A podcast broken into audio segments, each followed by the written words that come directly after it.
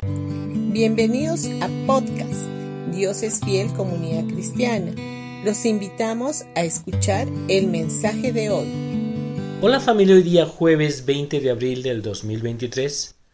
Habíamos leído anteriormente que el que recibe a un profeta recibe recompensa de profeta, y esto era así en el Antiguo Testamento. Aquellas personas que habían dado alimento y hospedaje a algún profeta recibían la recompensa. Y tenemos el caso de la viuda de Sarepta, quien a pesar de su gran escasez, le preparó una pequeña torta al profeta Elías, y la harina no escaseó y el aceite no menguó por muchos días, y esto podemos verlo en Primera de Reyes capítulo 17 versículo del 8 al 16. Este milagro se produjo en cumplimiento a la palabra que Dios había dicho.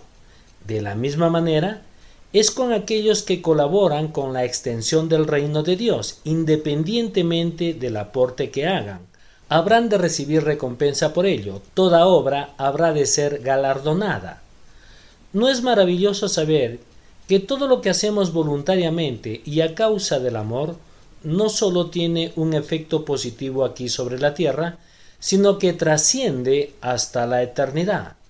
Todo lo que hacemos habrá de ser recompensado por el Señor. Dios recompensa a cada uno de acuerdo al don que le ha sido impartido.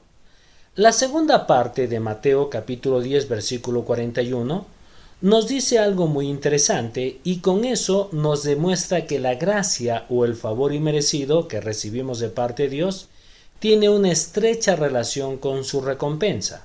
Un profeta nunca habrá de recibir la recompensa de un pastor, un pastor tampoco habrá de recibir la recompensa de un profeta. Dicho de otra manera, cada uno habrá de recibir la recompensa de acuerdo al don o ministerio que le fue otorgado por Dios. Si Dios te ha dado el don de canto, habrás de recibir la recompensa en ese ámbito.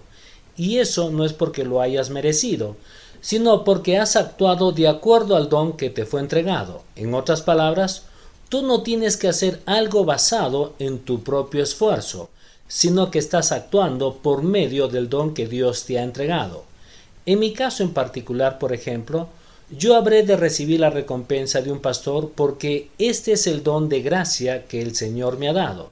Eso quiere decir que yo no tengo que intentar ganarme una recompensa en algún otro ámbito que no me compete. Bajo la gracia, Dios otorga recompensa a cada persona de acuerdo al don que le entregó.